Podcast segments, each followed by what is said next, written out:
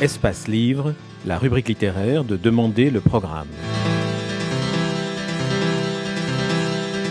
Espace Livre, les rencontres d'Edmond Morel. Rencontre avec Michael Rudy, première partie.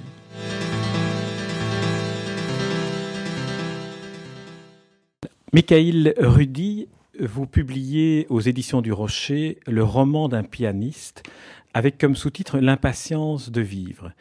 Votre livre s'inscrit dans la collection de Vladimir Fedorovski, Le roman des grands destins, qui s'appelle aussi le roman des lieux et des destins magiques. De votre récit, on pourrait dire qu'il est les deux à la fois. Le destin, c'est votre vie qui nous plonge au cœur de l'histoire des 50 dernières années à partir de l'ex-URSS jusqu'à aujourd'hui.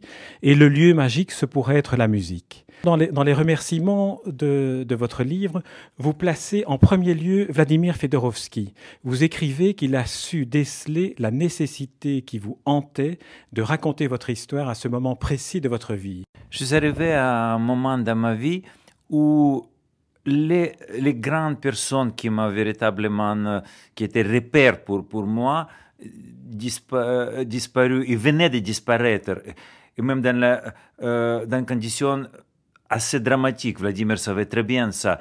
Et, notamment euh, un épisode lequel était vraiment essentiel pour, pour le désir d'écrire ce livre. C'est un, épisode par lequel le livre termine, c'est-à-dire euh, la célébration de mon 50e anniversaire au Grand Salle du Conservatoire Tchaïkovski à Moscou, véritable lieu euh, sacré pour, pour moi et pour euh, tous les gens qui, qui, viennent de, de, de piano et, le même conservatoire pour lequel j'étais considéré comme traître à la patrie. Mon nom était rayé, même des, des, des tablettes de marbre de, de, d'honneur qui étaient au conservatoire, on, on les, les rayé. Et ce même conservatoire m'a proposé d'organiser ce 50e anniversaire et donc c'était après beaucoup de péripéties où je ne pouvais pas voir ma, famille.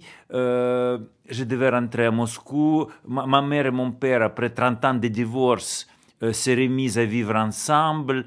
Ils voulaient euh, en même temps célébrer leur 60e anniversaire de mariage. Or, il y avait 30 ans de divorce entre, euh, au, milieu.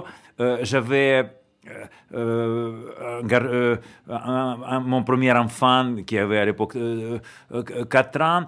Et donc, ça devait être une culmination vraiment de tous les chemins qui, tissaient ma vie dans, ce moment. Et donc, juste avant le cancer, ma mère j'ai parlé avec elle au téléphone et en, sortant de, de, de, de l'appartement, en allant en concert, euh, en fait, elle, elle, a perdu la connaissance et elle est morte. Donc, et vous, vous, racontez, vous racontez que vous étiez en train de jouer et puis vous regardiez la loge qui était réservée à vos parents oui. et vous étiez infiniment perturbé en même temps que plongé dans la musique parce que euh, vos, vos, parents, votre père et votre mère n'arrivaient pas. Mais oui, la loge était à 3 mètres de moi, de, de, donc je le voyais. Donc j'ai passé... Euh, et euh, en fait, c'est ce qui devait être un moment euh, vraiment d'apothéose quelque part de ma vie est devenu un des moments le plus, peut-être le plus dramatique. Et ça m'a tellement troublé.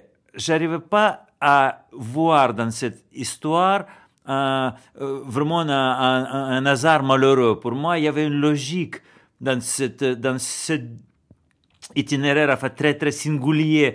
J'ai commencé à réfléchir, Vladimir connaissait très bien ça, et, il m'a dit, tu, dois écrire tout ça. Et c'est, quand j'ai commencé à écrire, en fait, euh, j'ai écrit toute ma vie, mais, mais je n'ai jamais écrit, ni, euh, c'est surtout les textes poétiques, c'est les textes philosophiques, c'est un texte très imaginaire, très kafkien, très euh, borgésien, c'est pas du tout une narration classique, c'est euh, très long, euh, mais, je me suis dit, je, laisse une sorte d'écriture automatique, je devais enregistrer, préparer un enregistrement et j'avais deux mois pour ça j'ai repoussé l'enregistrement et j'ai pris euh, deux mois, donc j'ai un studio comme ça où je me réfugie quelquefois, où je dois travailler.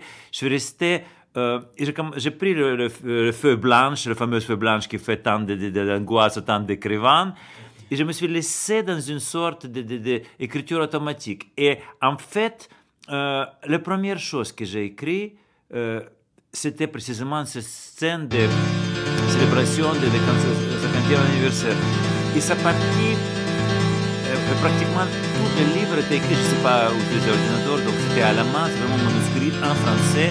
Et j'ai écrit, euh, je crois que c'était 1400 pages en, deux mois euh, de, de, de, l'écriture, enfin, des manuscrits. J'allais voir un kinésithérapeute parce que j'avais mal aux mains. Peut-être j'écrivais, écrivais, écrivais, j'écrivais 10, 15 heures par jour.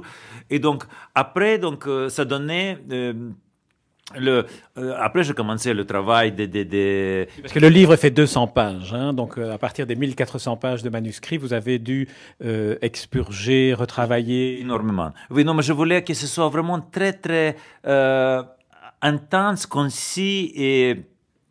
Et vraiment, j'ai enlevé énormément de choses. Je voulais qu'il y ait une ligne ininterrompue, que ça se lit vraiment d'un trait.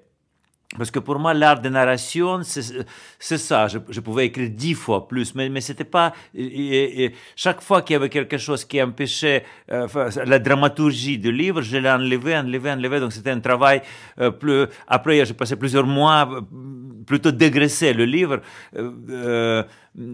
donc c'est ça, c'est ça le, le genèse.